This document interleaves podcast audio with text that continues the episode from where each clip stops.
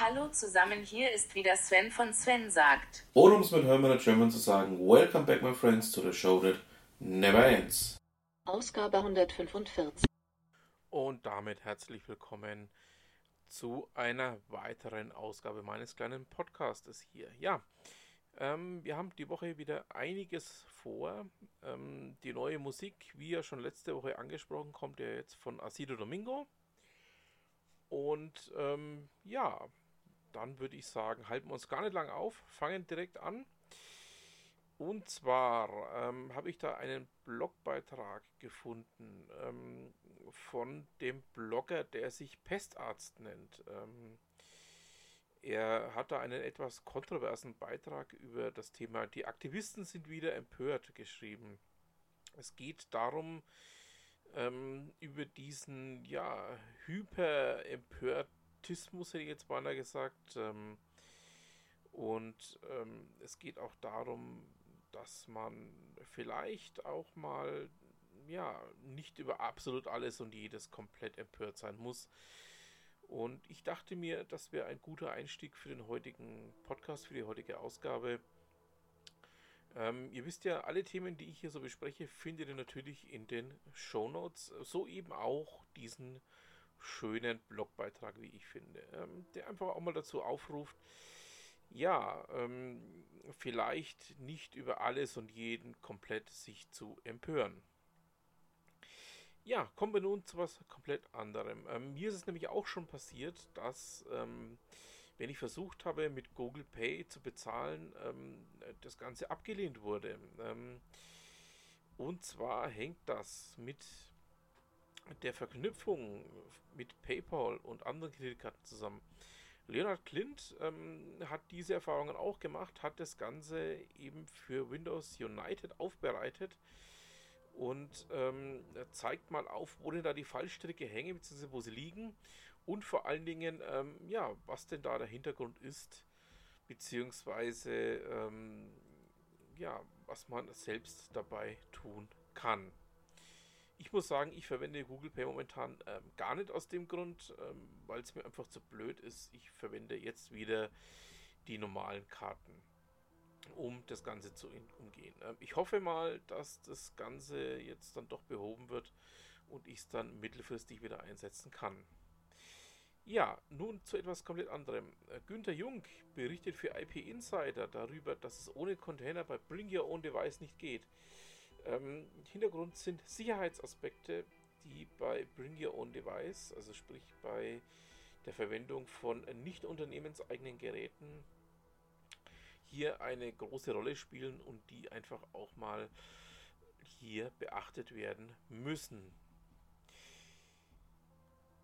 Kommen wir nun zu etwas völlig anderem. Mein Namensvetter, ähm, der gute Sven Henning bloggt ja unter dem Namen Sven bloggt.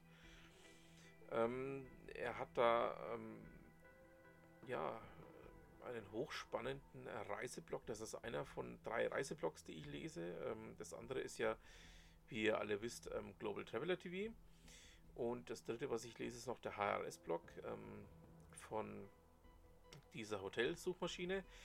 Und er hat da drei hochspannende Beiträge vor kurzem erst veröffentlicht, die ich euch nicht vorenthalten möchte. Ähm, in dem ersten zeigt er auf, ähm, wie man denn mit der Reiserücktrittsversicherung bei American Express umzugehen hat, wie man damit arbeitet. Und vor allen Dingen auch ähm, zeigt er auf, was eine Reiserücktrittsversicherung tatsächlich ist, was sie kann und was sie nicht kann. Und ähm, ja, da kann man dann auch ähm, mal ein bisschen nachlesen, wie denn das Ganze funktioniert, wie denn das Ganze ähm, zu handhaben ist und vor allen Dingen auch, was da einfach ähm, erstattbar ist, bzw. nicht erstattbar ist. Dann hat er einen Beitrag gemacht zum einem ähm, Resort in Utah. Es geht um das Amangiri Resort. Ähm, es liegt also, wie er schreibt, absolut beeindruckend und in der Mitte von nichts. Ähm, ja, kann man definitiv ähm, mal die Bilder auf sich wirken lassen. Es ist, ähm, wie will ich es ausdrücken, beeindruckend. beeindruckend ist das richtige Wort. Und ähm, in dem Zusammenhang hat er auch noch den Upper Cantaloupe Canyon mit vorgestellt ähm, in einem weiteren Blogbeitrag. Ähm, auch da fällt mir einfach außer beeindruckend nicht mehr allzu viel ein. Also ähm, muss man gesehen haben. Ähm, ja, also absolut fantastisch, was er da ähm, hergezaubert hat. Ja, ähm, mir fällt es jetzt schwer, den Übergang zu finden. Aber ähm, auch der gute Steve hat ein durchaus wichtiges Thema, das ich euch nicht vorenthalten möchte. Steve berichtet über seine Erlebnisse mit äh, Kaya Post und ähm, warum das Ganze dann nun jetzt ein abruptes Ende fand. Und ähm, wie wir Steve kennen, ähm, natürlich sehr pointiert, ähm, sehr lesenswert und ja, ähm, dann doch, wie möchte ich es austragen, ähm, absolut lesenswert. Also schaut da mal rein ihr werdet euren Spaß an dem Beitrag haben. Und ähm, ist natürlich immer eine, eine, äußerste Empfehlung, mal bei Steve reinzuschauen. Ihr wisst ja, ähm, so pointierte Beiträge schreiben ganz wenige Leute und dazu gehört eben auch Steve. So, wenn wir schon bei Steve sind, ähm, dann springen wir doch auch gleich zu einem festen Bestandteil meines kleinen Podcastes hier. Schauen wir bei Ute Mündlein vorbei. Was denn bei Ute für ein interessantes Thema vorliegt.